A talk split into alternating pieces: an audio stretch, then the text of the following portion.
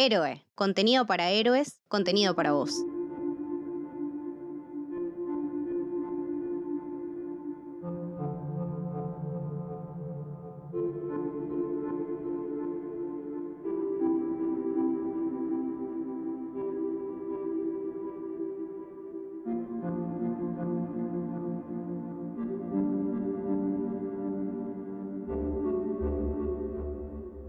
Bienvenidos y bienvenidas a un nuevo episodio de Te sigo desde Memento, un podcast en el que analizamos todas las películas de Christopher Nolan, ya las pasamos todas, ya las vimos todas, las dimos vuelta y ahora estamos charlando más de cuestiones técnicas si se quiere, que también está bueno saber porque para llegar al producto que vimos y que analizamos hay un montón de cosas que van pasando por atrás, así que nos parece copado hablar como hablamos en el programa anterior de todo lo que es los efectos. En este episodio lo que queremos es hablar un poco de esta fijación, si se quiere, que tiene Nolan con el celuloide, cuál es su opinión de por qué elige este formato, por qué no el digital, cómo él tenía una postura mucho más dura en su momento y la fue aflojando. Así que de eso la va a ir el programa de hoy. Hola Jessy, ¿cómo va? Hola Leti, ¿cómo va? ¿Todo bien? Sí, hoy estamos analógicos. Podemos decir que hoy tenemos un programa analógico entre muchas comillas, eh, en honor a este amor por el celuloide, que bueno, es, es, el amor por el formato original, ¿no? Esta cuestión de por qué estamos todo el tiempo, ¿no? Eh, resaltando el hecho de que Nolan insista con el celuloide cuando en realidad nos vamos y le decimos a Fincher,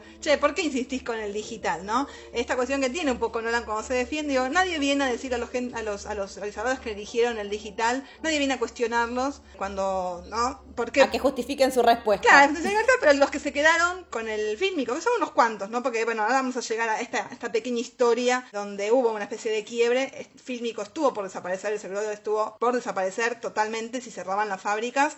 Y este grupo de cineastas, donde obviamente eh, estaba Nolan a la cabeza, salieron de alguna manera a rescatarlo. Y hoy por hoy hay mucho, hay mucho cineasta independiente incluso que adoptó el formato, ¿no? Para rescatar también eh, lo que es eh, el clasicismo del cine. Una cosa es filmar en celuloide, todavía es muy barato porque el material es barato, el tema es conseguir a lo mejor las cámaras, pero están más en una industria como Estados Unidos.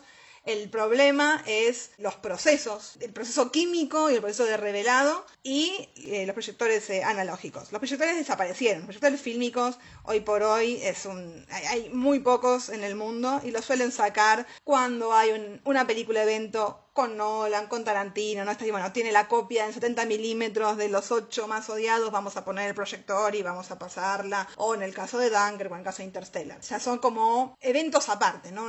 Bueno, estamos celebrando que se pueda todavía eh, exhibir la película en estos formatos, pero son ciertos cines alrededor del mundo que todavía lo hacen no la mayoría. Y esto es algo que se dio en los últimos, los últimos 5 o 6 años, no, no fue, un poquito más, 7 a lo mejor, no, no es que fue hace mucho más, ¿no? No es que, uy, cuando se dio el quiebre, no, no, hace 10 años todavía el mundo no estaba preparado para para el digital. Más o menos la fecha de quiebre que se pone es el 2009, como de acá empieza a haber cada vez más proyectores digitales y otro poco ya de fílmico, esa es la, la fecha más o menos, que es más o menos esto.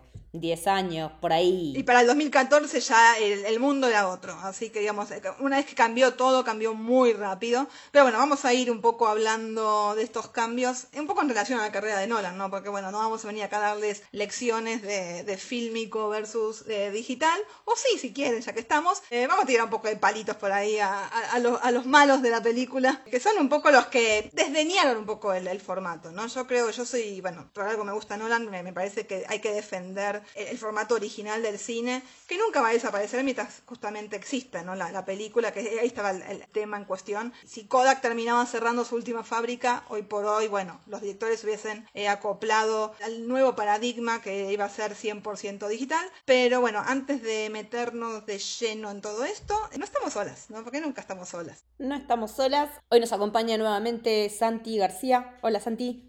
Buenas, ¿cómo andan chicas? Gracias por invitarme de nuevo. Me encanta hablar de formatos y cosas digitales también, así que vamos a ver qué, sale de esta charla. Sí, me parece que vos vas a poder, eh, como es la idea nuestra siempre, sacarnos un poco del termo y darnos un poquito de amplitud y hablar por ahí un poquito más de las bondades del digital de las que nosotras estamos dispuestas a aceptar.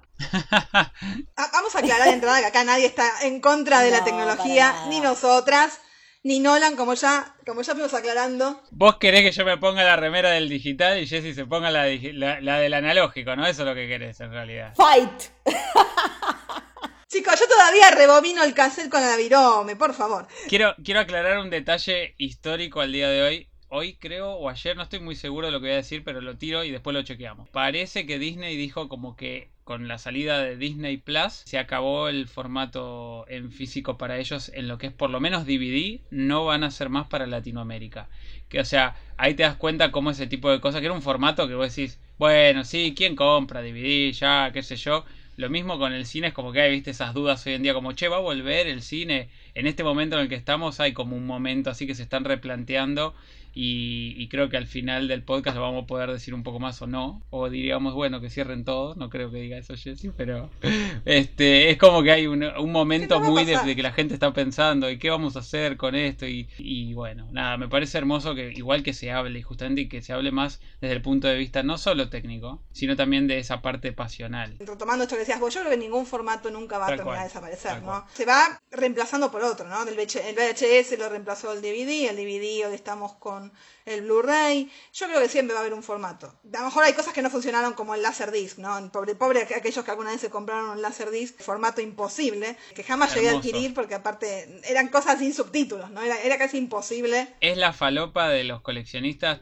yo conozco un fanático que cuando tuve operaba sonido en un auditorio el chabón aprovechó y como tenía que poner equipos y todo, le sobraba la plata claramente, dijo, vamos a comprar una lectora de Laserdisc y la metió ahí. Tenía Volver al Futuro, lado A y lado B, que yo no lo podía creer.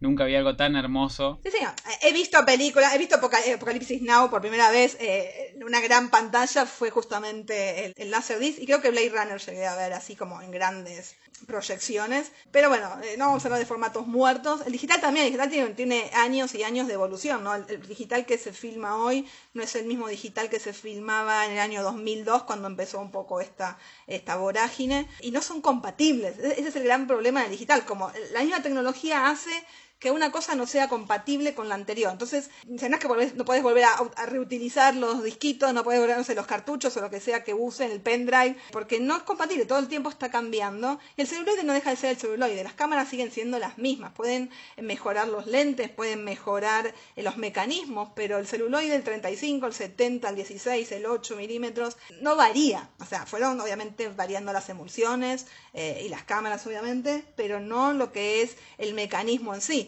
Entonces, sí cuesta, es el tema de la preservación, ¿no? Estas películas tienen, o sea, tienen que ser eh, archivadas en eh, ambientes específicos con temperatura controlada, pero bueno, para eso están los grandes estudios que tienen que tener esta previsibilidad de, bueno, vamos a, preservar nuestro material, que no se pierda, que no se destruya con, el tiempo. Que no haya un incendio. Bueno, ha, pasado, eh, ha pasado, nos ha pasado en Argentina con la Cinemateca, todo lo que se ha perdido, la mitad de la historia del cine nacional se perdió en ese momento, por eso de hacer las copias por eso también eh, los coleccionistas entran en el juego. Que es altamente inflamable además. No solo eso, sino que es altamente inflamable. Es algo que es re loco. Yo no sabía ese dato. Pregúntale a Yoyana. Hace bueno, unos cuantos años, pero claro, cuando ves eh, más claro que esa escena de Inglourious Basterds, imposible, pero increíble. Igual hoy no es tan así, ¿no? Esas emulsiones especiales. No, no Hoy la película no es eh, nitrato de plata, creo que no es lo mismo hoy que lo que era hace 100 años, ¿no? Que la mirabas y creo que se quemaba sola la película, ¿no?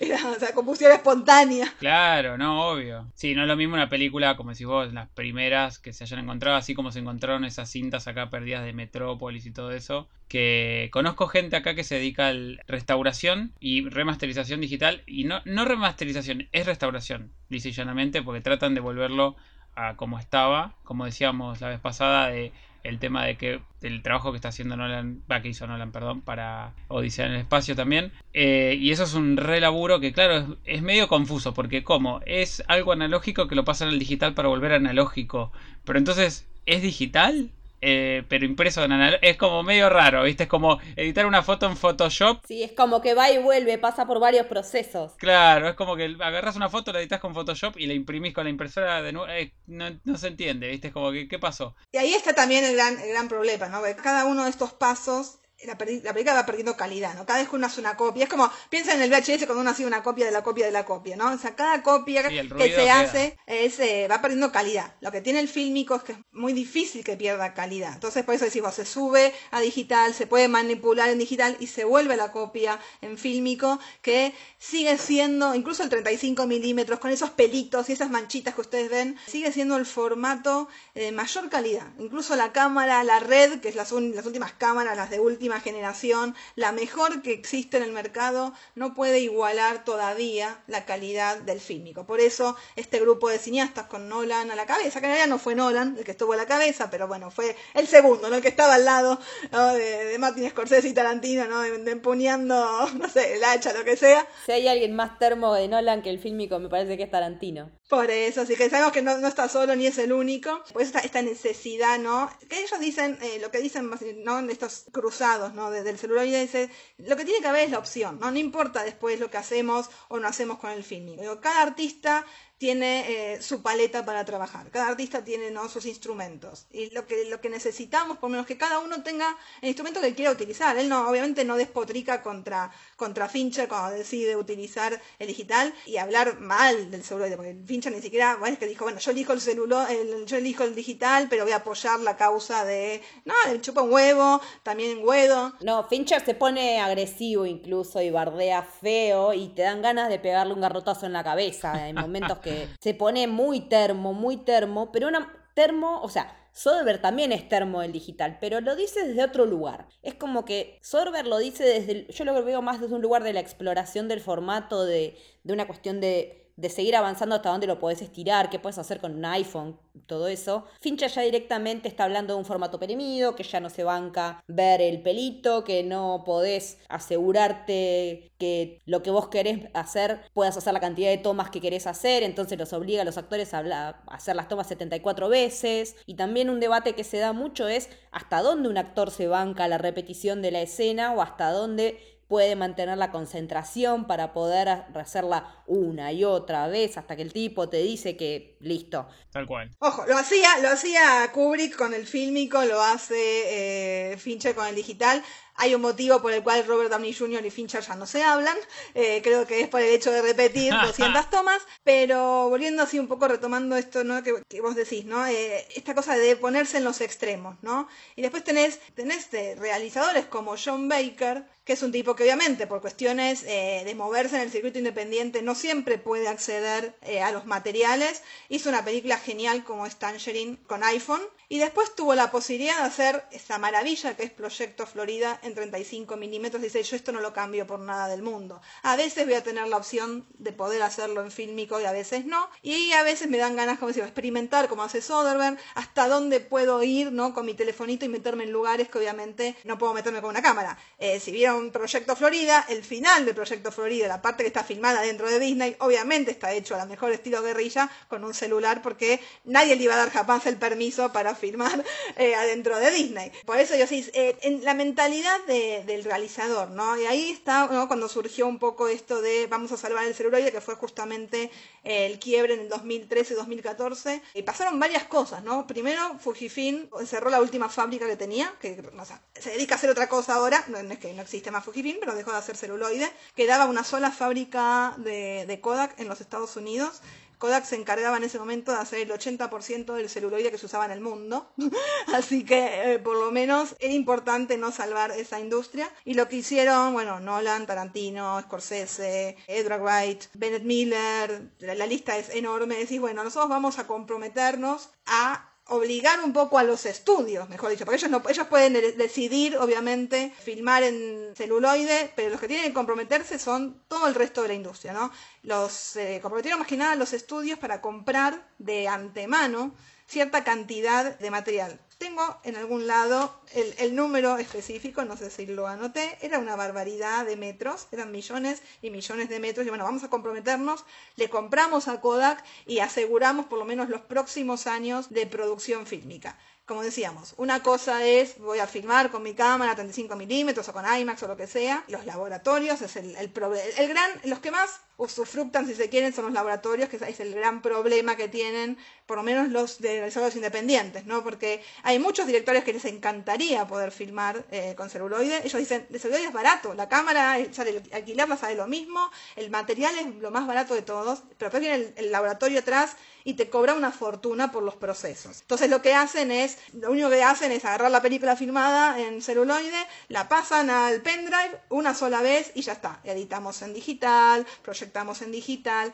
que es lo que todavía no hacen ni Nolan ni Tarantino. Ellos hacen todo el proceso completo. Todavía va todo a bastidor, va a corrección de color en, al colorista, es todo un proceso que a la vieja usanza. Igual también estaba viendo una, entrevista que, que dio Nolan en su momento en la India, y hay casos también en los que el digital resulta una alternativa política incluso, porque en Irán en su momento el gobierno había dispuesto que un determinado cineasta no podía filmar, le habían prohibido filmar. Entonces, ¿qué hizo? Como filmar implicaba film, hizo una película digital y se llama Esto no es un film. Es el famoso La letra chica, ¿no? Le llaman la letra chica y claro. la, grieta, ¿cómo se llama? La, la grieta legal, ponele. Sí, encontró el agujero legal para poder seguir haciendo sus películas, no en film, porque estaba prohibido por el gobierno, porque me imagino que si no le iban a cortar la cabeza o algo parecido.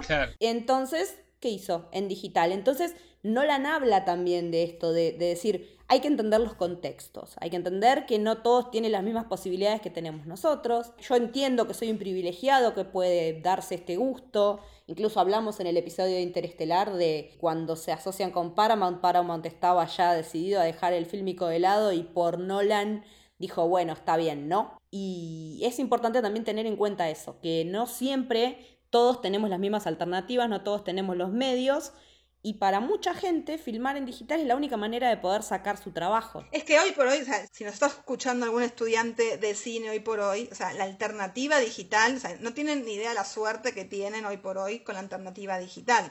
Yo cuando estudié cine todavía estábamos, bien, con las cámaras de HS, pero bueno, eh, podías acceder a una cámara de 8 milímetros, 16 milímetros, y estoy hablando de lo caro, acá sí es carísimo el celuloide, la proyección, más para un estudiante. Hoy por hoy, con un buen teléfono, se hacen cosas maravillosas. Haces todo con el teléfono ahora, literal, hasta la edición, o sea, es un delirio eso, que se puede hacer algo editado final con un teléfono, con una buena app, tenés todo. O sea, logró una democratización que hace cambiar mucho el concepto, pero también estamos hablando de otro tipo de alcance, otro tipo de formas. Pero eso, está bien, eso, pero, es, una alternativa para el que quiere experimentar, eh, sea Soderbergh o sea un pibe de 15 años en la casa que, bueno, a ver qué me sale este videito para YouTube, para los estudiantes de cine, para los directores independientes, pero como decíamos, volvemos siempre a lo mismo. Lo que, lo que lo importante es que todas las alternativas estén sobre la mesa. Y para eso, bueno, tuvieron que salir un poco a pelearla, porque el digital estaba ya ahí. El digital le costó entrar. Yo, en el 2002 fue como el año bisagra. Para el 2010 la mitad de las películas más taquilleras del año ya eran películas eh, filmadas en digital. Y el 2013 fue ¿no? donde empezó esta cosa de desaparecer, ¿no? Primero las fábricas y después, obviamente, si no tenés el material, no tenés la proyección. te pasaba esto, sí, filmábamos en digital, ¿no? El, primero fue al revés. Yo, tengo mi película en digital, pero los proyectores, los cines no estaban preparados para la proyección digital tampoco. Entonces lo que tenía que hacer era agarrar su película en digital y pasarla, la copia al fílmico para llevarla a las salas. Hoy a lo mejor es al revés, pero o sea, eh, había un montón de factores. Por eso, hoy por hoy el digital eh, lleva la delantera y obviamente ya no quedan casi nada de proyectores eh, analógicos alrededor del mundo. Sí se sacan, ¿no? Se le saca ¿no? el, polvo cuando Nolan viene y estrena una película como Interstellar, como Dunker, como Tenet, o en el caso de Tarantino o PTA, que dicen, bueno, yo sí, todo bien, yo filmé esta película y no sé, quiero que en este teatrito, no sé, en el teatro del egipcio o en el en donde sea, dice, bueno, esta semana la proyectamos eh, como un evento específico y se hace y la gente va,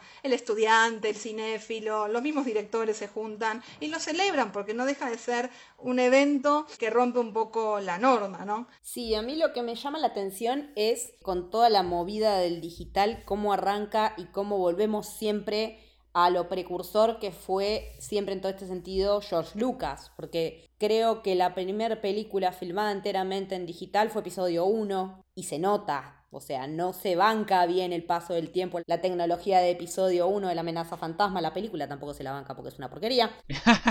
Igual fue alta prueba también. Y ahí hay alguien detrás que yo lo admiro por una cuestión del laburo que metió, que dijo, quiero hacer esto en digital y y George Lucas fue un loco que dijo, hagamos todo en digital. Y fue como, que no, yo quería hacer una parte en digital. No, bueno, ahora dijiste una parte, va a ser todo. Que es John Knoll, que es el, que hacía los efectos en ese momento, el, el VFX supervisor, digamos. Y el chabón es capo, ¿por qué? Porque probablemente veamos muy seguido su nombre, muchas personas que se dedican a esto todos los días. ¿En dónde? En el apellido Knoll, que es Thomas Knoll, que es uno de los inventores del Photoshop, a ese nivel. O sea, lo que han hecho los chabones es increíble porque querían poder justamente eh, tomar un fotograma, hacer algo, editarlo y volver a imprimirlo. Y ahí arrancó su, su proyecto, digamos, lo que es el Photoshop. Editar fotos. Ellos querían poder editarle las fotos, algo con una computadora y volverlo a imprimir. Y terminó siendo nada que ver, o sea, un delirio de, lo que estamos hoy en día editando con un teléfono, ¿no? O sea, la verdad que lo que arrancó es tremendo. Pero con Star Wars, la verdad que es verdad, hicieron un laburo digital tremendo que para mí un poco se pasaron, un poco no, un poco sí, como que era medio ahí una prueba piloto. Y hay cosas como decís vos que se notan hoy en día, así como esas versiones que están haciendo, que hicieron del Señor de los Anillos y todo, que quisieron innovar y quedan raras todavía. Todo ese material está, o sea, también ellos si quisieran arreglarlo o hacer otra cosa, tienen, tienen todo lo original guardado, vacapeado 10 millones de veces. Y antes de eso me causa gracia recordar cómo era la logística de una película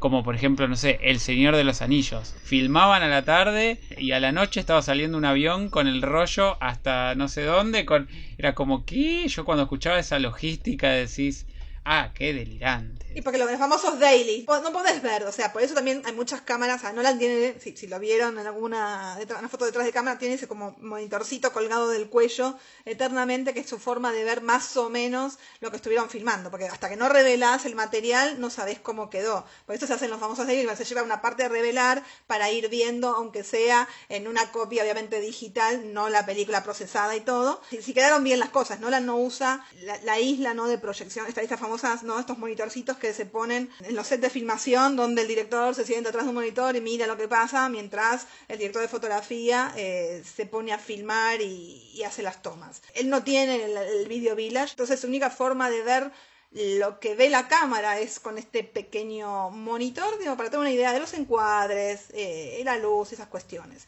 Obviamente confía plenamente ¿no? en su equipo técnico y en sus directores de fotografía. Hasta el día de hoy solo trabajó con dos, con Wally Pfister hasta The Dark Knight Rises. Wally se retiró de la dirección de fotografía para dedicarse a la dirección y a partir de ese momento, a partir de lo que fue Interstellar, hizo un medio tatetí, dijo, bueno, a ver, necesito a alguien que, se cope con, mis ideas locas, que pueda seguir jugando con el IMAX, que era el formato que no adoptó como algo bastante extraño.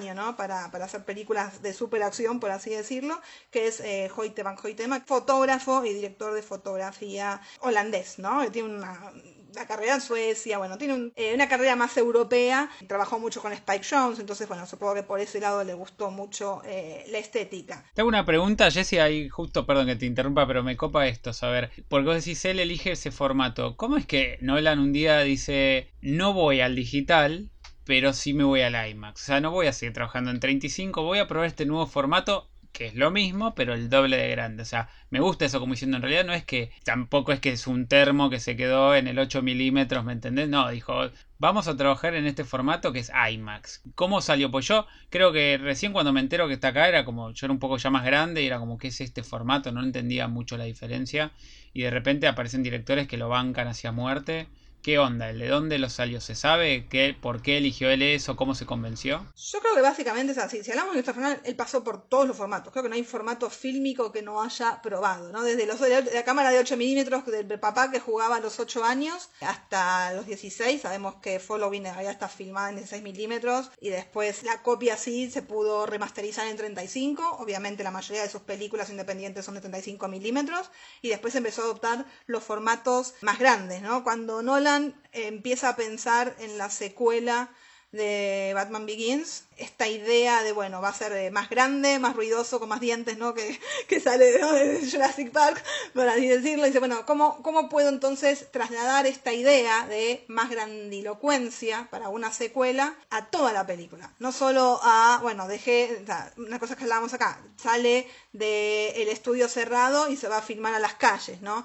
Dice, bueno, ¿cómo, ¿cómo hago para traspasar esta idea de yo quiero que todo se vea más grande y más inmersivo? Y obviamente piensa en el formato más grande y más inmersivo y una vez más en el formato más nítido. Si el 35 milímetros y el 65 milímetros son los formatos, digamos, analógicos de mejor calidad, obviamente el 70, el 15, 70 milímetros que es el IMAX los pasa por arriba, ¿no? Como si fuera, ¿no? El camión de 18 ruedas de Dark Knight. No hay forma de igualar, ni, ni voy de vuelta, voy a insistir con este para que se entienda por qué también este termismo de, de Nolan. No hay forma de igualar digitalmente la calidad de una cámara IMAX. Así también, como decíamos la vez pasada, ¿no? Cómo tiene que mejorar el maquillaje, la iluminación, porque el poro más grande se ve a la legua, porque el nivel de, calidad que tiene la imagen tampoco sirve para todo, ¿no? No vas a filmar un, primer, un primer plano en IMAX, es al divino botón, ¿para qué querés ver la cara de un chabón en siete pisos de altura? Pero bueno, él lo piensa, obviamente por eso no filma toda una película completa en IMAX, primero porque aparte es imposible. La cámara IMAX, el motor de la cámara IMAX, aparte de pesar entre 40 y 45 kilos, creo que ahora ya bajó a 35 el peso. Si pensamos en la cámara, más el cassette, que es la película que va pegada atrás, más cualquier cosa que le tengas que poner arriba, es sumamente ruidosa es pero muy ruidosa, es un ruido que se escucha constantemente, entonces no se puede tomar el sonido ambiente, o sea, un, diálogo en cámara, que la mayoría de las cámaras lo toman sin problema, ni hablar las digitales, se tiene que volver a grabar después en postproducción. Igual, eso también al principio, porque ahora han mejorado algunas. La primera, yo recuerdo la primera imagen de las de Dark Knight, eran una heladera con con alambres y cosas que vos decías que es, un monstruo en realidad, como que no estaba muy definido. Sí, era, la misma cámara que se usaba para los documentales, no estamos hablando de el, IMAX en 2007, 2008. Eso te iba a preguntar, ¿cuándo arrancó el formato IMAX así como lo conocemos? Una cosa es acá en Argentina que tardó en llegar, que para los que escuchan desde provincia, de otro lugar, si no me equivoco hay una sola sala IMAX en Argentina y en su momento fue la más grande de Latinoamérica o así la vendían por lo menos. Y mira, yo soy de La Plata y todavía no no fui nunca al IMAX a ver nada. ¿Cómo? No te puedo creer. Nunca pude la, Hacemos la oportunidad. Ya mismo a la gente abrimos mañana un IMAX para Leti, por favor. Hacemos un change, un change para, para, traer a Leti, un IMAX para Leti. Estuve a punto de ir a ver eh, The Force Awakens, pero era todo un chino porque también, o sea, es lejos, es inaccesible para nosotros y los horarios de ida y vuelta para conseguir no te digo micro, ya conseguir remis que te traigan y tener que ir de a, de a varios y pagar, por una cuestión de seguridad también, así que yo todavía soy virgen de IMAX, quise ir en Inglaterra y no supe cómo mierda llegar al lugar. Y además no sé si afuera, tengo esta idea, vos decime Jessy si fuiste a otro IMAX afuera, pero tengo la idea de que no son tan grandes como el de acá, es como que son más salas normales. No, son enormes, no, son tremendamente enormes, yo traté de ir e incluso antes de que existiera el IMAX en Argentina, cuando solamente el IMAX se usaba en, en proyecciones eh, documentales, en el año 2000 que pude viajar a, a Washington, D.C., todos los museos, casi todos los museos del Smithsoniano o por lo menos los, el, de ciencias naturales, el del aire y el espacio, tenían su sala IMAX con las proyecciones de los documentales. Eh, yo dije, necesito entrar, pero bueno, yo viajé en una época donde había muchas excursiones escolares, estaban todas copadas la sala con los pendejos que iban justamente a ver las películas y cuando me tocaba ir a mí a los museos, eh, la mañana generalmente pasaba todo el día ahí, cerraba muy temprano y era imposible encontrar entrada. Traté de volver a ir en Canadá, había uno muy bonito cerca de la bahía, de, de Vancouver, qué sé yo, y que las películas eran una chotada y bueno, tampoco era gastar una fortuna de plata, no nunca fueron accesibles, siempre fueron mucho más caros que el cine común, como pasa acá. Tengo miedo cuando vuelvan a abrir los cines acá, el precio, es como mi economía está basada en el precio máximo de la, de la entrada de IMAX, es como sabes que. Eh, volviendo un poco a, Nolan y por qué Nolan elige, o por qué decide eh, de alguna manera probar, ¿no? Dice la leyenda que durante el, no ya lo que lo habíamos comentado durante la filmación de, de Prestige, había estado como probando a ver qué onda, ¿no? Es decir, bueno, eh, obviamente tenía esta curiosidad, ¿no? Le, le, picó el bichito este de la curiosidad de, bueno, ¿qué, ¿qué se puede hacer con esta cámara que solamente se usa fija para grabar documentales, ¿no? Del mundo marino y de la estación espacial y lo que sea, que obviamente no es muy manipulable, que no la podemos meter en todos lados, pero bueno, a ver hasta dónde es el alcance. Empezó a experimentar un poco con, con, con Wally y cuando llegó, como dijimos, el momento de hacer la secuela de Dark Knight y esta cosa de, bueno, yo quiero que sea todo más grande, y bueno, vamos a probar. Obviamente no el 3D, el 3D explotó vamos a decir, en 2009 con Avatar, eh, a Nolan no le gusta el 3D, no va a filmar, creo yo, jamás en 3D, es una cuestión ya de principios, pero sí esta cosa de la profundidad, ¿no? La forma de venderle, por lo menos la idea a, a Warner fue justamente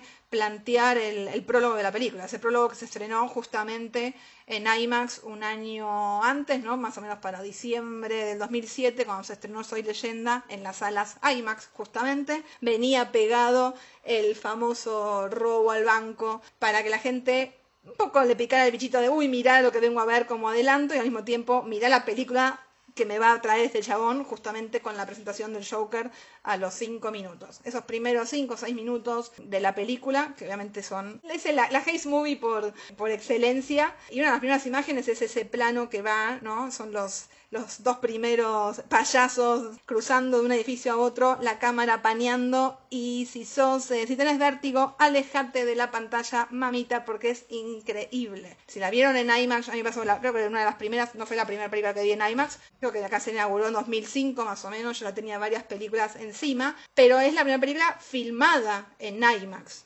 ¿No? Antes de The Dark Knight, ninguna película de ficción se había filmado con cámara IMAX. Sí documentales, sí se había traspasado, ¿no? Se había hecho la copia en IMAX, ¿no? Las películas que, se, obviamente se exhibían en IMAX tenían que estar en el formato IMAX, pero no en el formato de los 1570. Sí lo ves en la pantalla con las barras negras, obviamente, pero eso no es IMAX. Cuando ustedes ven una película de Nolan, generalmente, se dan cuenta y se prestan atención, la idea es que un ojo no se, no se pierde en eso, la pantalla se empieza a abrir y cerrar, En las escenas que hacen en IMAX y en las escenas que no son en IMAX, justamente alternando y la pantalla se abre totalmente, ¿no? La imagen de repente abarca esos 7 metros de alto por 8 de ancho y ahí está la verdadera experiencia inmersiva ¿no? que quiere este muchacho en cosas como Interstellar, eh, el espacio sobre todo y casi el 75% de, Dunker, salvo como dijimos escenas muy cercanas, escenas donde hay mucho diálogo o hay primeros planos porque es imposible captar el sonido directo, que es el único gran impedimento que tiene hoy el formato,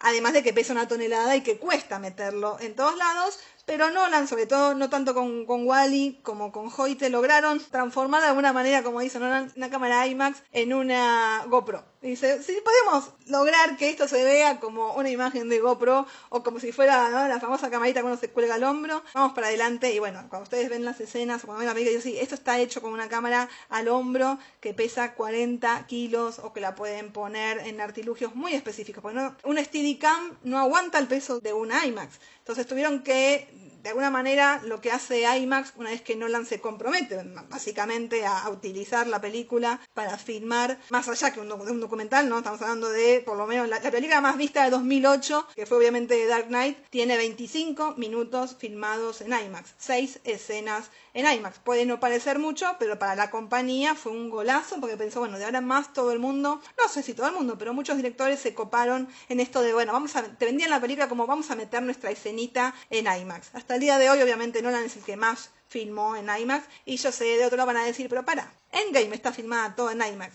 Sí, papito, pero eso es un IMAX digital. Eso no es un KIMAX 1570, sí, es una cámara que digitalmente imita el formato 1570 del IMAX. No es una película filmada en celuloide, no es una película procesada en celuloide y no tiene las ventajas del 1570 del IMAX, que sí, alguna vez pueden chusmear por ahí. Tiene el formato de un, no sé, como un papelito, papel glacé, ¿saben las hojitas de papel glacé? Bueno, es un poquito más chico. Como un post-it. Sí, es del tamaño post-it, o sea, es es una barbaridad de tamaño. Imagínense lo que, lo que es el proyector IMAX, que son tres platos que tienen que soportar. ¿Sigue estando el de acá? ¿Sabes? No, no, acá ya no es más. Acá desde el año, si no me equivoco, 2013. The Dark Knight Rises fue la última película, en 2012, la última película proyectada en fílmico, a partir de 2013, que venían pocas películas, porque no todas las, las películas se, se transformaban ¿no? al formato de IMAX. Hoy por hoy, por más que el 90% de esas películas no tienen ni media toma filmada en IMAX, sí se transforma el proyector para que la gente tenga esta experiencia, como decís vos, porque el sonido es mucho mejor, porque la imagen es mucho mejor, porque la sala en, cómo está programada, ¿no? Esto cómo está, digamos, diseñada para que uno se siente en cualquier lado y, y vea completamente la pantalla. Eh, esas son ventajas menores. Y esta cosa de sentir los bajos que te apresionan, ¿no? te, te aprietan el pecho. Es, es, es, fabuloso y creo que por eso también cuando hablemos de la música y del sonido, también Nolan piensa en general, ¿no? Toda, toda la obra la, la, piensa como un todo y tiene en cuenta todos estos factores. Obviamente no puede pensar solamente en que esto se va a proyectar en una sala IMAX, pero sí, la piensa en IMAX y después sabe que de acá para abajo, bueno, todo, todo lo demás está bien. Si esto está bien hecho, si esta cosa enorme que vas a ver es espectacular, bueno, si lo ves en un avión también se va a ver lindo, ¿no? Esta cosa que decía hace poco, acá no importa si la ves en una tablet, si la ves en un celular. Vos sabés en tu cabeza, dice Nolan, la película está pensada para el cine y tu cabeza enseguida piensa, sí, esto obviamente la estoy viendo en este formato, pero la concepción es mucho mayor, ¿no? Que obviamente si ves una serie, no sé, de Quibbit, obviamente, ah, sí, esto lo pensaron para el celular. Ahí está la pequeña diferencia. No es que Nolan odie las tablets y los teléfonos o mirar de la no, película no. en una computadora. Tu cabeza inmediatamente está pensando, sí, está bien, yo estoy viendo esto en este formato, pero esto no fue pensado para este formato. Y ahí está como esta pequeña diferencia, ¿no? Obviamente estamos hablando de un formato que sale tres veces más la película IMAX cuesta tres veces más que 35 milímetros. Entonces la única forma que tenía Nolan de convencer a Warner, digo, bueno, filmó ese prólogo, les mostró lo que era, esta es mi idea, y los tipos compraron, obviamente, ¿no? Si, si vieron el prólogo, si pudieron ver alguna vez, por lo menos The Dark Knight en, IMAX, o el prólogo, o si lo ven en Blu-ray o en DVD, que la pantalla se vuelve a expandir, porque también se adapta en el Blu-ray, también está adaptado de alguna manera al formato, al formato IMAX. Si yo fuera un ejecutivo de Warner, digo, oh, sí, esto me gusta, sigamos adelante. Y siempre dicen, eh, The Dark Knight fue la escuelita del IMAX. Ellos no tenían la menor idea de cómo manejarse con estas cámaras, con este, con el formato sí, porque bueno, no deja de ser celuloide, obviamente sabían que eso lo iban a poder manejar. Pero muchachos, la probaron en un Steadicam, el Steadicam se rompió a los dos minutos y casi rompen la espalda eh, del camarógrafo, ¿no? Nada más, ¿cuánto valía la cámara? Se rompía la cámara y no hay otra, era, era esa, ¿no? No sé cómo, en ese momento... Es que la cámara, se, la cámara se rompió. En ese momento eh, existía, en el año 2007, cuando filmaron The Dark Knight, existían, estas se llaman las IMAX Mini, ¿no? No son las IMAX que se usaban para los documentales, eran unas IMAX especiales, ¿no? Que eran mini, imagínense una mini de 45 kilos, lo que pesaba una que no era mini. Eh, había tres en el mundo. Claro. Había, en ese momento había tres cámaras de las IMAX se utilizaban para filmar y Nolan destruyó una, se sabe, eh, durante la persecución en el túnel. Justamente esta es una cámara que se puso en una grúa. En, estas son estas eh, camionetas Mercedes-Benz que vienen con una grúa incorporada, entonces se cuelga de ahí y se pueden filmar persecuciones y cosas. La toma salió genial porque quedó en la película, pero la pobre cámara quedó entre los dos camiones que chocan y bueno, no la corrieron a tiempo. Rip cámara. RIP cámara, la primera cámara que Nolan destruye durante una Porque no filmación. Es la no es la única, no será la última. No sé si llegó a destruirse completamente la de Dark Knight Rises. Era una cámara que se llevó puesta la doble de Anne Hathaway con el Batpod. se la llevó puesta, así que no sé si se destruyó totalmente como la otra. La otra sí quedó destruida porque obviamente quedó insertada entre dos eh, camiones chocados. Y la de Dunker se ahogó, ¿no? Creo que hablamos en su momento. Se hundió en el agua con todo y avión donde estaba enganchada. Pero justamente como es analógica y no es digital, la cámara se salvó, la película se pudo salvar. Y Hoyte Hoytema dijo, de ahora en más yo quiero que todas mis películas pasen por este proceso de agua salada porque la película quedó divina. Qué grande. Vos contás esto y yo pienso en Fincher puteando porque tuvo que montar para Social Network en 2010, o sea, no mucho tiempo después de Dark Knight, tuvo que montar una red que pesaba 6 kilos a uno de los barquitos en los que va remando Army Hammer y diciendo, no, esto es muy pesado, esto es muy pesado. Y digo, vos no tenés la más puta idea de lo que es pesado, amigo. Esto, esta gente se. Hoyte se carga la IMAX de 45 kilos encima y vos estás diciendo que esto es pesado. Claro. Yo lo, es increíble. lo miro diciendo eso y digo, sos un ridículo. O sea, no tenés relación de las cosas. Lo que la que la pegó Nolan, justamente creo que al juntarse tanto con Wally como con Hoytes, que encontró a dos colaboradores que le gustan experimentar tanto como a él, ¿no? Pues le podría haber tocado a alguien que realmente dice, no, yo estas cosas no las hago, no me interesan, y realmente eh, encontró como a alguien del palo, sobre todo Hoyte, eh, cuando Nolan habla de Hoyte, dice, es mitad artista y mitad ingeniero, ¿no? Es un tipo que no solo, obviamente, tiene una visión artística espectacular, no, estamos hablando de Interstellar, estamos hablando de Dunker. Bueno, Tenet no la vimos, pero si vieron las fotos se ven divinas. Y al mismo tiempo es un tipo que te da maña para, bueno, voy a inventar un lente o voy a adaptar un lente de otra cámara para que funcione para el IMAX. Hace poco inventó unas luces especiales que se adaptan a la cámara. Las inventó él. es- tiene esta, esta alma. Y bueno, obviamente con toda su experiencia como fotógrafo, eh, eso también ayuda, ¿no? Podés tener, suponemos que van a seguir trabajando por eh, mucho tiempo más. Digo, Wally se corrió porque, bueno, decidió dedicarse a otra cosa, sino yo creo que hasta el día de hoy seguirían trabajando juntos. Roger Dickens, lo amamos, es un tipo que es el más capo de todos los capos de los eh, directores de fotografía, pero en un punto decidió que ya no quería trabajar más con fílmico. De ahí también está la separación que hace con los Cohen, porque los Cohen todavía trabajaban con fílmico. Roger Dickens deja de trabajar con fílmico y tuvieron que salir a buscar a otro director de fotografía. Hoy por hoy los Cohen ya filman, obviamente, en digital, pero Roger Dickens no tuvo la necesidad de volver a trabajar en fílmico. Por algo, 1917 es una película filmada en digital, cuando Sam Mendes había hecho todas sus películas en fílmico. Justamente la primera película de James Bond la hace con Roger Dickens en fílmico, la segunda la hace incluso con escenas IMAX con Hoyte Van Hoytema.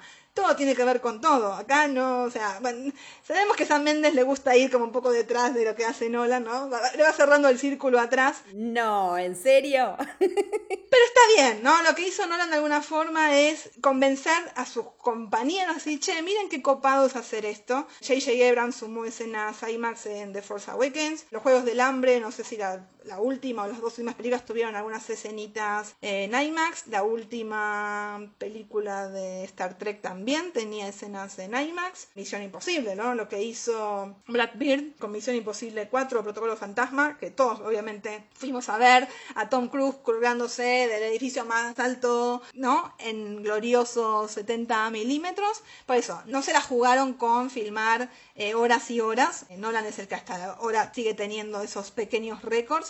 Pero esta cosa de, bueno, te, vendo la película con un plus que es estas dos, tres escenas en el formato IMAX que obviamente valen la pena, ¿no? Decís, bueno, ver esas... No, no, no van a filmar el primer plano de dos tipos hablando, porque no tiene gracia. Es que lo que tiene de lindo justamente el formato IMAX, por lo menos lo que me pasó con, con Dark Knight, es que cuando vos decís, bueno, va a tener una- unas tomas en IMAX, decís, un paisaje se va a ver más grande, uno no entiende mucho hasta que ves la escena y yo lo que siempre describí, a mí me gusta, bueno, vos lo sabés porque cuando íbamos para allá yo insistía con la ubicación, vos tenías tu ubicación, cada uno tiene su ubicación dentro del cine, yo tengo como me gusta la fila 5 al medio o más adelante, aunque en el IMAX donde te sientes lo vas a ver bien, hasta creo poder decir que hasta la fila 2 seguro que lo ves perfecto, la 1 no sé si tanto, algo que sucede con el formato IMAX sin el 3D, aclaro esto, ¿eh? es que justamente se siente casi 3D. Ver una película que no es 3D, que te sientas que adentro de la película sin los lentes, para aquellos que, por ejemplo, como bueno, vos Jessy que usás los lentes y que es complicado el formato, es increíble. Lo nítido que se ve y lo adentro que te sentís de golpe, claro, la pantalla, imagínense, es un edificio de 7 pisos de altura por no sé cuánto de ancho. No te da la vista para el costado. La vista periférica queda inundada de información también. Entonces, un director que sepa moverse con ese formato, que te haga una toma donde tenés en todos lados información, cosas que están pasando, te deja ahí eh, estúpido. Lo ves y decís, no lo puedo creer, quiero ver toda una, quiero ver 10 horas de esto. Y por eso hacen los documentales, porque no importa lo que le pongas en la pantalla, prácticamente ya se veía increíble. Imagínate si lo agarra alguien que sabe y te hace una toma con acción. Porque como vos dijiste, el prólogo es lo primero que vendieron, que es esa toma nomás cruzando la calle, que ya es ba- bastante el vértigo. Pero después Nolan se anima y agarra la cámara y la mete arriba de una moto especial que le armaron tú unos rigs, que es increíble para poder hacer las persecuciones. Y persiguió con una cámara IMAX al, al batimóvil. O sea, es un delirio lo que hizo y se ve en formato IMAX, se ve increíble. Y posta es casi 3D sin ser 3D. Que eso me parece vital, que es como lo que hablábamos un poco antes, ¿no? De volver el paso atrás, no tiene que ser el, futuro de lo más nuevo, sin embargo, sigue siendo innovador y sigue siendo nuevo, y que se animen otros, me encanta. Un poco, digamos, para, para ir cerrando por qué el IMAX, o sea, lo que dice Nolan es para él, más allá del fílmico, el IMAX es lo más, es el formato que él encontró más cercano a, a cómo ve el ojo humano, ¿no? O sea, cuando él puede representar algo, ¿no? A través de la cámara IMAX, es bueno, es la misma forma que el ojo lo ve. Y es la verdad, ¿no? En cuanto a las texturas, en cuanto eh, a los colores, eh, hablamos del digital y la importancia de cómo tienen que iluminarlo, porque si no, no se ven. Los negros son imposibles de distinguir. Eh, obviamente hay, eh, si van a ver Mank de Fincher, una película filmada en blanco y que se ve hermosa. Y obviamente está filmada en digital. Y lo más gracioso es que como a él no le gustarán los pelitos y las manchas del celuloide, pero lo que hace con la película es justamente imitar en la imagen digital los pelitos y las manchitas del celuloide para que su película parezca de otra época.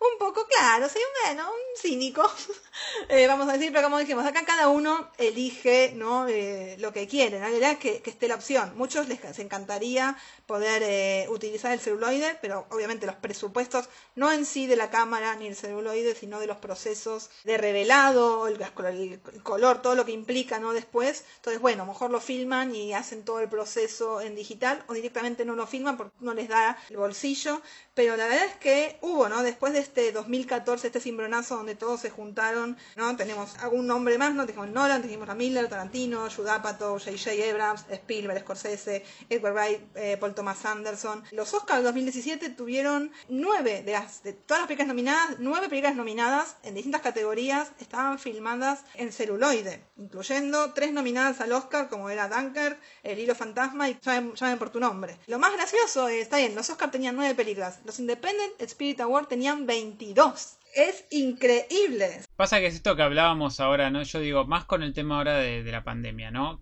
Cuando ahora se venga la venida del cine, va a volver a tener un gustito diferente, yo creo, y eso de que elegir el formato también. Por un lado, por ahí la parte elitista de que, bueno, si se puede dar el gusto. Y por otro, el de elegirlo como justamente decir, así como aquel que compra el disco en vinilo que quiere tener en su casa para escuchar el vinilo. Es eso de, de darle ese tono que quiera la película o yo creo que debe ser muy diferente entrar a un set y decir, mira, rueda, hay fílmico, todo el mundo callado que arranca y como una tensión, yo creo, distinta, una tensión a que las cosas pasen, o hagamos 3, 4 tomas que total es digital y me lo bajo, mientras tengamos batería lo hacemos de nuevo. Debe cambiar un poco, ¿no? Edgar Ray dice algo así, ¿no? Él le gusta escuchar cómo la película corre, porque para él es como el dinero que está cayendo. yo de esa forma me puedo medir también. Obviamente, Nolan siempre trabaja en un ratio de 2, 3, 4, 5 tomas, 5 repeticiones por toma, y cuando hablamos de Fincher, que no le importa, dice, bueno, te puede hacer 200 tomas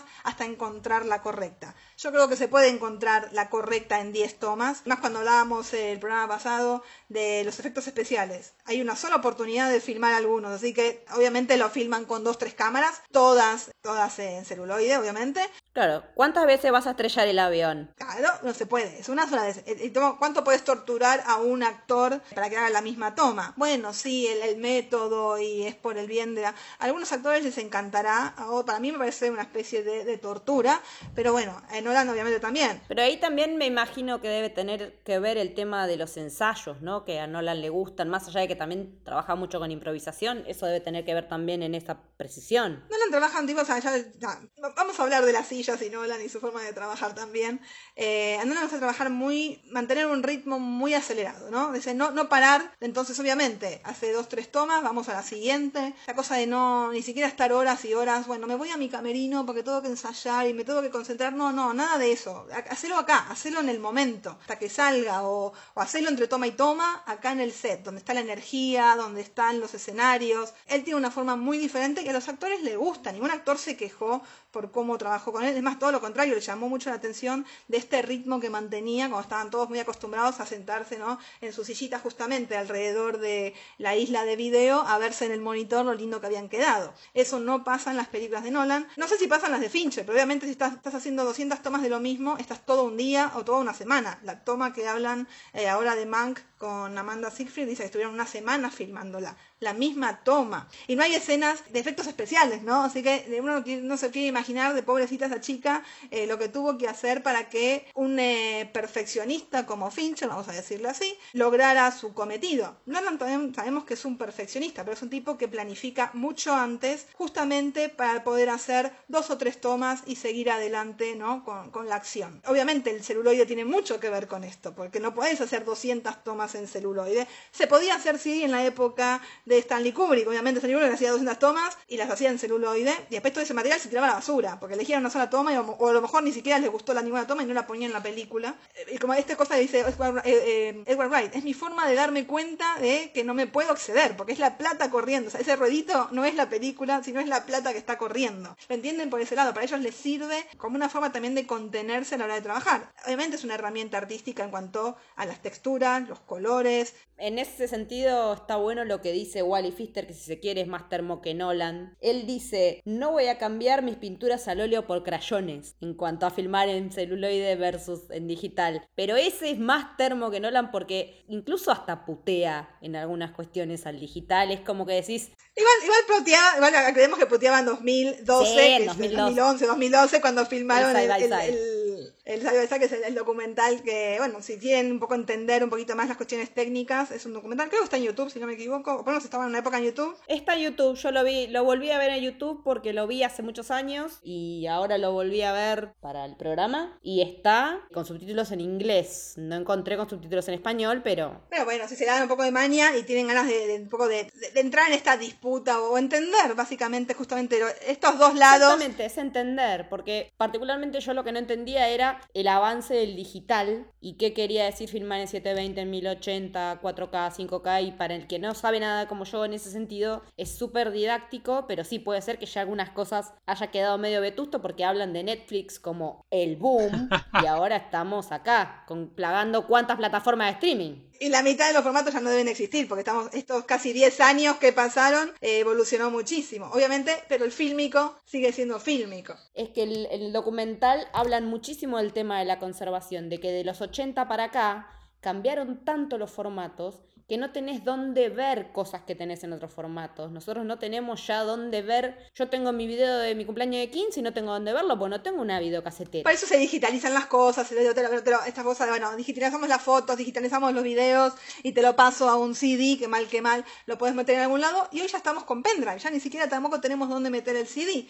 Algo sumando un poco también a lo que dice, a estas frases que dice Nolan, el fílmico es como madera de roble, el digital es madera contrachapada. Son cosas, dice, son materiales diferentes para usos diferentes. Y uno tiene que tener la posibilidad de tenerlos a mano cuando quiera realizar diferentes tipos de cosas. Porque no todo el roble no sirve para todo y la madera chapada no sirve para todo. No está desprestigiando el formato. Yo nunca lo escuché como por ejemplo a Wallis. Y Wallis es más, más, más Depende como quién te lo tome. Es muy es que pasa que acá está muy difícil decir, hablar del formato de una manera, tratar de hacer una comparación. Ese es el gran problema que todos tienen. Yo creo que si vos querés usar ese, usalo. Porque es como el vino, ¿me entendés? Hay algunas cosas que, bueno, sí, el, formato del fílmico con el tiempo se pone mejor. Es como que podés verlo, como decían ellos, el, agua, los procesos químicos que a veces le hacen para dar efectos y eso, que esa es otra historia, ¿no? Pero todo ese tipo de cosas que son increíbles y que no lo puedes ver de otra manera. La verdad, ves IMAX, o algo grabado en IMAX, eh, reproducido en una sala IMAX y por más que haya digital y todo, se nota la diferencia. Pero bueno, obviamente también, este, si uno viene de ver todo en ese formato, cuando pasa al digital se notan las diferencias por eso, pero tampoco es que es malo el digital. Es una cuestión de que, ah, ah y ni hablar de que ahora, por ejemplo, venimos de hablar todo esto y mañana nos salen con el 8K, después nos salen con el Ultra HD, porque hay un montón de tipos de formatos calidades, velocidades y cosas que van probando, porque así como un día apareció el IMAX, mañana nos puede aparecer el Chuflux, qué sé yo, por inventar un nombre.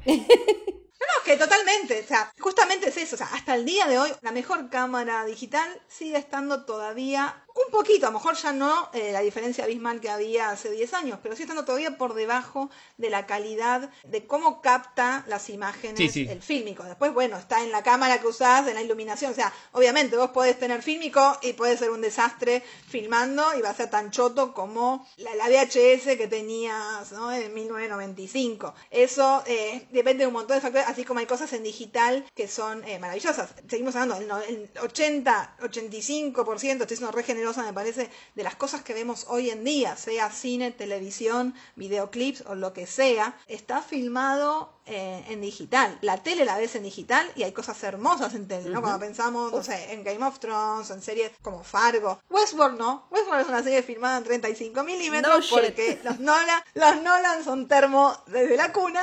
Pero también cuando uno ve esos paisajes al mejor estilo lejano oeste, entiende, ¿no? Porque el pequeño Nolan también decide, por lo menos en algunas escenas, utilizar el formato de 35 milímetros cada vez menos común en la televisión. Es una elección, nosotros nos tocó hablar de la elección de Nolan y obviamente a mí me encanta, yo, eh, yo entiendo, sobre todo yo soy muy de, ir al IMAX, tengo la posibilidad, lo tengo cerca de mi casa y hay películas que tengo más cariño que otras, o sea, no voy a ver cualquier cosa si no está filmado en IMAX, o sea, pero siempre que puedo y la película me gusta mucho, aterrizo ahí porque es una experiencia, ¿no? Cuando hablamos, volvemos a esto de la experiencia cinematográfica y el por qué, hoy por hoy, que hay que atraer, no hoy específicamente, pero hoy por hoy que donde hay tanta, hay tanto sistema tema de streaming, eh, hay tanta competencia, el cine tiene que pelearle a todo eso. El, 3D fue como una alternativa, bueno, vamos a sumar esto, eh, a ver qué pasa. Para mí no funcionó, para mí es una caca el 3D, a mí no me suma nada, creo que me resta, pero el IMAX, ojalá hubiera más salas, no solo en Argentina en Latinoamérica, creo que hay en Brasil y nos toca a nosotros, y nada más. Como experiencia es, o sea, ver Dunkirk en IMAX, eh, más allá que te gusta una película, es, es una experiencia en sí, y uno entiende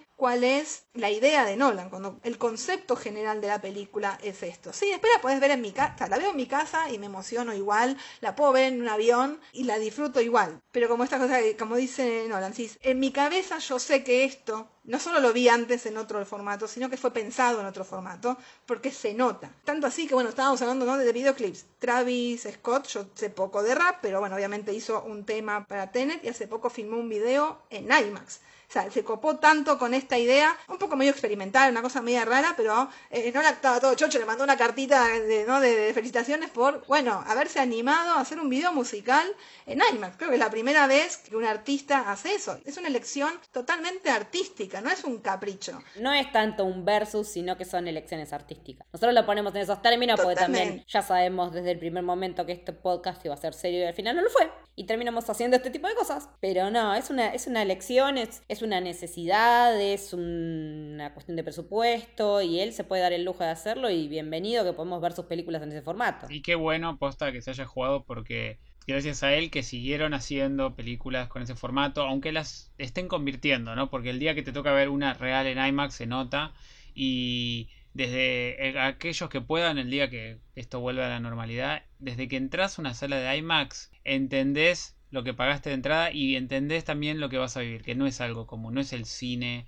estándar, no estás por vivir la, experiencia común de cine, sino que es otra cosa y no te vas a olvidar nunca. Cuando ves tu primer película en IMAX, yo creo que no te olvidas nunca porque el impacto que tiene, cómo te pega la película, no solo a nivel retina, sino también lo que hablábamos del sonido y todo, es increíble. Y ahí entendés por qué el esfuerzo detrás de toda esa gente para, para lograr que se exprima ese formato y que te deje a vos tan si agarrado a la silla que no lo puedes creer. Si yo quedé del orto con Interestelar vista en una sala grande pero común, no me quiero imaginar con el IMAX. Imagínate, imagínate, eh, Leti. Estamos como cerrando, creo que, que, creo que abarcamos más o menos todo lo que queríamos abarcar. Obviamente el tema se puede poner más técnico. Como dijimos, pueden ir a investigar. A mí me resulta fascinante, qué sé yo, será porque el cine me gusta en todo, en todos sus aspectos. Y, por más que no entiendo eh, específicamente todos los, los, detallecitos técnicos, me encanta. Esta cosa cuando, cuando los directores ¿no? se ponen la camiseta de algo justamente para defender el medio, creo que es sumamente importante importante, más en estos momentos donde el cine no peligra, yo creo que el cine no se va a morir, no se murió hasta ahora, no se va a morir por una por un virus de choto. Y algo que dijo que antes, antes de, cerrar, eh, rescatar algo que justamente estaba, dijo Nolan el otro día en una charla, justamente con esto de que le achacaron de, bueno, Tenet iba a venir a salvar el cine, y él iba a venir a salvar el cine, dijo, el cine no lo salva un director, el cine no lo salva una película, el cine se va a salvar solo. Eh, y eso es lo que tiene que hacer el cine ahora, es buscar la forma de salvarse solo. Obviamente está hablando de los estudios, está hablando de las salas y los acuerdos que tienen que llevar a cabo, y dejó muy en claro que, ¿no? dejemos esta boludez que estaban, que, dicen los medios básicamente, me pareció genial, y yo creo que sumar estas cositas, ¿no? De, de jugársela justamente el IMAX con las películas de grandes presupuestos, porque nadie va a ir a filmar en IMAX una película independiente, ¿no? Porque no, no, es la idea, la idea es atraer a la gente a las salas y sabemos que las películas que más van a atraer gente es la famosa película evento, la película espectáculo, y ahí creo que la, el IMAX y los formatos, como decía Santi, ¿no? Los que van a ir surgiendo, el 4K o lo que sea, van a jugar un papel fundamental para agregarle este plus